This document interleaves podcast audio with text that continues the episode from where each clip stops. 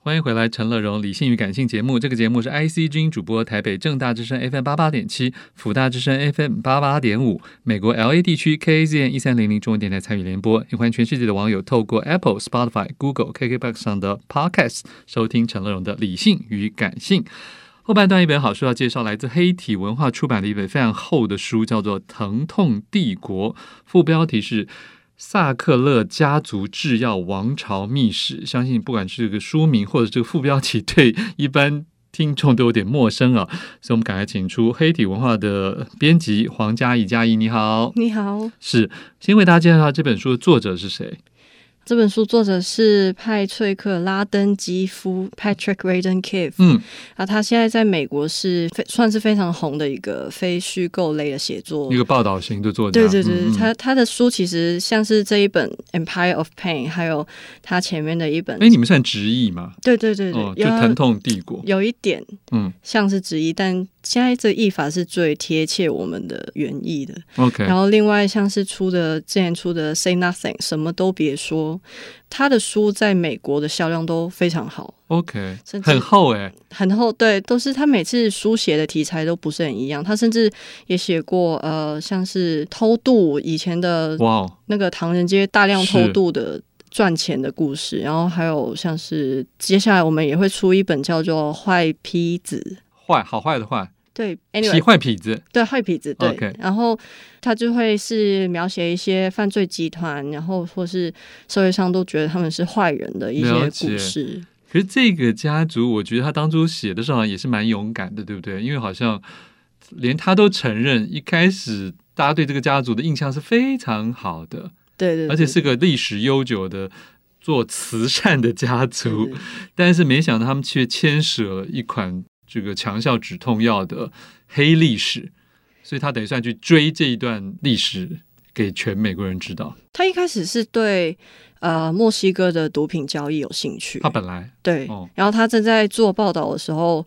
在找那个资料的时候，突然就发现，在某一段时期，大概是二十一世纪初，在北美嗯流到南美的。毒品数量突然变得很多，或者是对他们的需求突然变得很大。嗯，然后他就想说，在美国应该是发生一些什么事情，才会让这个毒品的流向有变化。OK，他在追，才发现原来这个鸦片类止痛药的成瘾事件导致了南美的一些像是海洛因的交易也流到北美去。你说是原料嘛？对不对？对对对，需要更多的原料。对，因为像是这个止痛药成瘾的患者。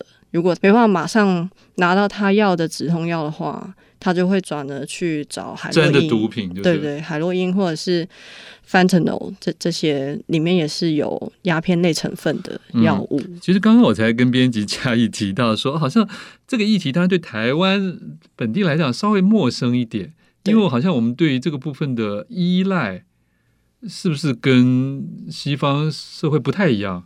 对，主要是我想是中央管制那个药物的制度不太一样。你说是国家的医药政策的问题？对对对，所以他们那他们为什么会对这部分这么的 放宽吗？还是？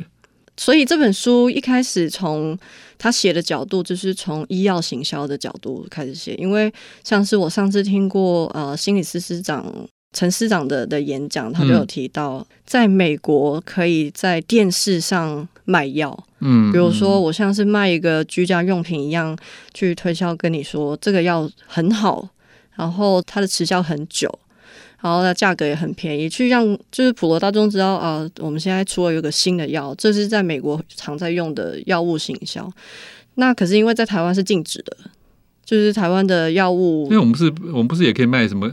感冒药啊，哎、欸，香港脚的药啊，什么就也有啊，对，胃药啊，可在电视上是不允许的，所以像这样的广告在在台湾电视上可能就没有在流通。嗯哼，然后他一开始写的角度是从这九十年代怎么结合，比如说杂志上的平面广告，嗯，跟药物行销绑在一起，去推销一些比较轻量的抗抑郁药。嗯，哎，这里面还有提到他们的祖辈嘛，对不对？对对对。所以这个家族比较前面的时候，他们就已经介入这方面的时候，他们也运用了广告行销手法之后，也被誉为是医药行销的这个一开始很厉害的始祖，对对始祖，甚至不管在平面设计上啊，在什么文案啊，在这好像都算是开风气之先了。可相对的，也对于大众来讲，这是某种程度有的时候是一种隐藏性的思想上的侵略，可以这么说吗？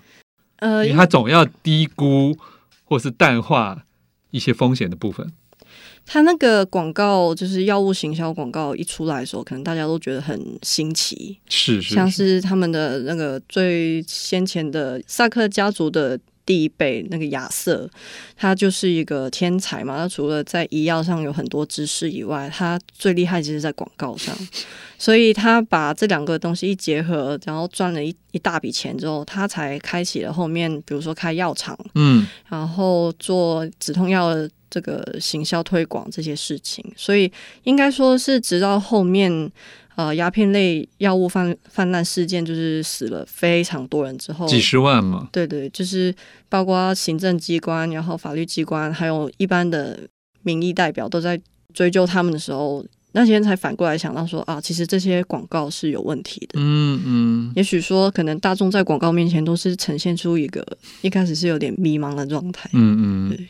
然后在这中间，因为它当然是追溯的历史很长啊，这个中间是不是陆陆续续大家才打开了这个潘朵拉的盒子呢？应该事情也不是一下子就变成这么严重嘛。对，甚至有有一派是应该说。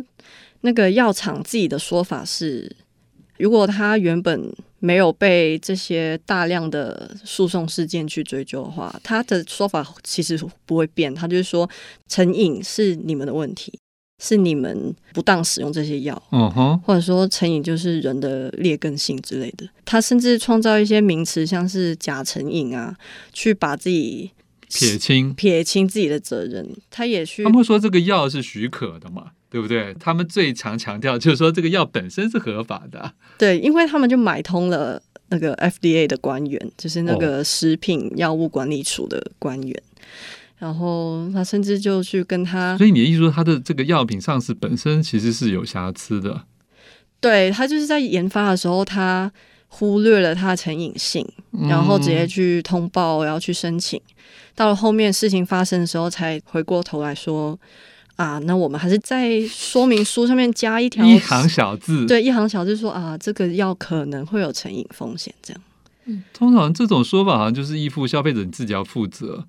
可是其实真正当你的生理的化学物质已经被改变的时候，你是没有办法为自己负责的，对吗？对。就成瘾这件事情，意思就是说你没办法负责嘛。对，没错，所以其实很大部分的责任都在药厂身上，只是他们一直极力的不去承认这件事。嗯，因为一开始就有一些在那个采样取证的 画面的时候，他就说那个那个有钱人根本就就脸皮非常厚，而且非常的自我感觉很良好吧，就是他一直都还是没有觉得非常自负有问题。对，当然他也仗势，他有很多。几十个律师在旁边帮腔了，所以他可以一直在先前的时候宣称是没有问题的。欢迎回来，《陈乐融理性与感性》的节目，正在介绍是黑体文化所出版的《疼痛帝国》，副标题是《萨克勒家族制药王朝秘史》啊。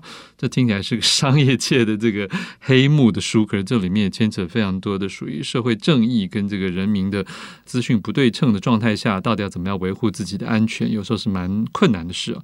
继续请我们的黑体文化的编辑黄嘉怡来跟他说，这个作者到底是从哪些角度继续来报道这整个事情，从被揭发到抗争的过程呢？这一本书的。起始点是，就是作者用了非常多的力气去找一些法庭的资料，因为作者自己也有法律系的背景哦，对，他是法律有念到硕士还是博士的样子，然后他找了一些证词，然后也找了一些笔录，还有非常多的证据资料，包括一些私人的信件的来往，还有呃通讯软体的一些记录去。主政去辅助他写完这本书，所以家族跟公司好有受访吗？这个公司跟家族是到很后期还是在极力否认这些事情，甚至就是一直说写这些报道的记者还有作者都是在胡说八道。哦，呃，甚至打电话到纽约客，因为这个作者在纽约客工作嘛，去跟他主管说他是 in house 的。对对，in house 的就跟他说，不可以再让他继续写这些报道。哎，他们是不是还有人派人去跟踪，还是想要对施压他哦？书里有写到，就是家族派出来的就跟踪的人，不只是跟踪了作者自己，还有一些，比如说在抗争现场非常瞩目的艺术家。他没有去暗杀这些人，已经不错了。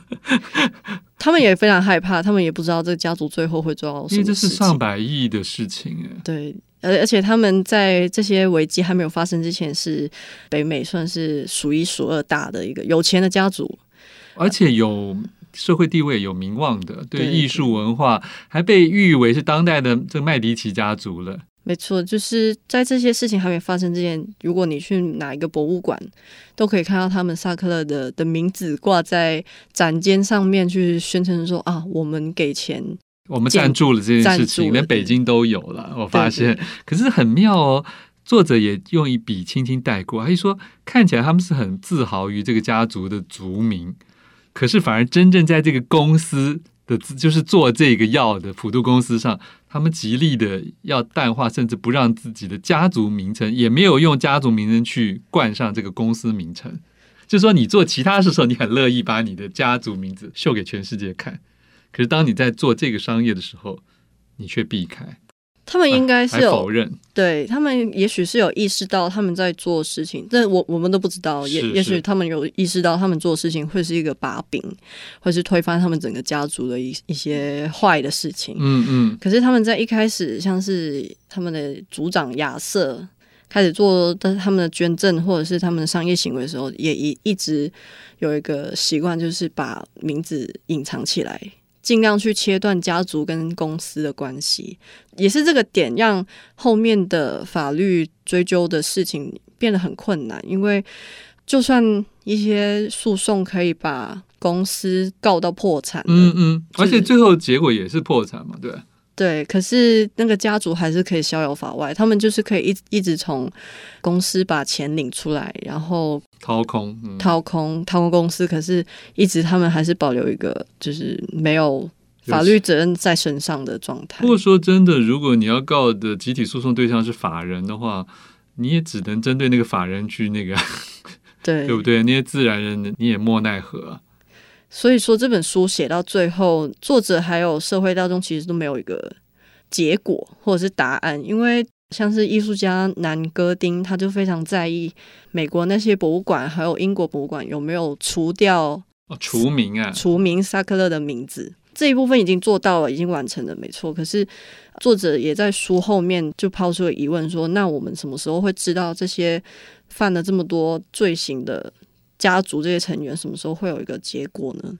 嗯，那他也是觉得说，这本书写下来是为了让后面还想继续做这个研究报道的人有一条线索，让就是其他人的可能说是报道工作做得更轻松吧。这样了解，他一直说这件事可能还是。也不是一次就毕其功于一役就对了啦。没错。不过我们还是要回头让一般听众了解，因为也许很多听众读者不在乎这个萨克勒家族，而关心这个止痛药的部分啊，就是这个吗啡型止痛药到底会产生什么样的一些后果？我们是不是也提醒大家一下？就是到底在美国为什么甚至还一大堆人致死了呢？这个止痛药就是原来是治癌症哦。哎，对不对？它有很强力的止痛功能，那是因为它在研发的时候就放进了一些跟吗啡有关的元素，就是从罂粟提炼而来。嗯，所以说它也在澳洲种了很多罂粟花，就是药厂自己。对对，然后这个止痛药既然有吗啡成分的话，它就会有催眠的作用。嗯，如果吃太多的话，就会死掉。没错。嗯，可是这个里面。好像原先是，譬如说十二小时吃一粒的，为什么后来会慢慢变成没有这么持续的效果呢？这也是他们一开始宣传的效用嘛。所以有些止痛药四小时吃一粒，他们的十二小时吃一粒，可是陆陆续续就会出现一些人还不到八小时就又开始痛了。对，这是什么问题？这应该也就是书中强调的一个一个关键的对大众比较不利的一个点了。对，他们也宣称会做这款药是为了让大众可以在疼痛之中活得更便利嘛，嗯嗯、只是说就增加生活品质了。对，增加生活品质。只不过他们宣称的十二小时吃一粒到后面是不成立的，因为他找来的实验对象其实有一些是可能八小时或四小时就会开始痛了，所以就要吃第二粒。那如果他用的量会变大的话，而且它会有抗药性。哦，所以越来越没有用。对，而且中间还有一些因素是，比如说医生会越开越大给你，因为可能药厂就一直跟医生说啊，这是自费的药吗？还是呃，在美国就是如果医生有开这个药，药厂是一定会获利的，所以在他一直强力行销的过程里面，那些医生也信以为真说。开这个药给病人吃，其实是没有问题的，所以他们就会越开越多，而且药厂也会有一套说法说，如果你现在觉得痛，那你就吃更多，或者是你觉得你上瘾，你就应该要吃更多，因为他们有一个假成瘾的概念，就是他们为了逃避自己的责任而创造出来的说法，这样。嗯哼，那可是那为什么会后面有些，如果医生也那么乐意开，也一定都有量的话，为什么他们会转而去要去真正毒品市场找货呢？你是说就是病人？病人，因为后来他们为了呃让社会大众对他们的观感好一点的时候，他们就研发一种新的药，是一样的内容物，嗯、可是包装换了，它会释放药效的时间变慢，所以那些成瘾的人可能会觉得啊，我想要更快速的止痛。对，他要不就是买不起这个药，要不就是去买了海洛因这样子。哦，他。他买不起这个药，他难道还可以去买？有钱去买海洛因？一般来说，他们就是从正当的管道已经没办法再拿到这些药了，他们才会转转得到，也是逼不得已。地下黑市。好，所以更多精彩内幕，请大家自己来参考这本蛮厚的书啊，黑体文化出版的《疼痛帝国：萨克勒家族制药王朝秘史》。谢谢我们编辑黄嘉怡，谢谢。想看更多我的文章，欢迎上官网陈乐融自选集。富广建筑团队邀你一起复学好礼，广纳好邻。谢谢您收听今天的理性与感性节目。美好的生活如同美好的建筑，必须兼具理性的思考与感性的温度。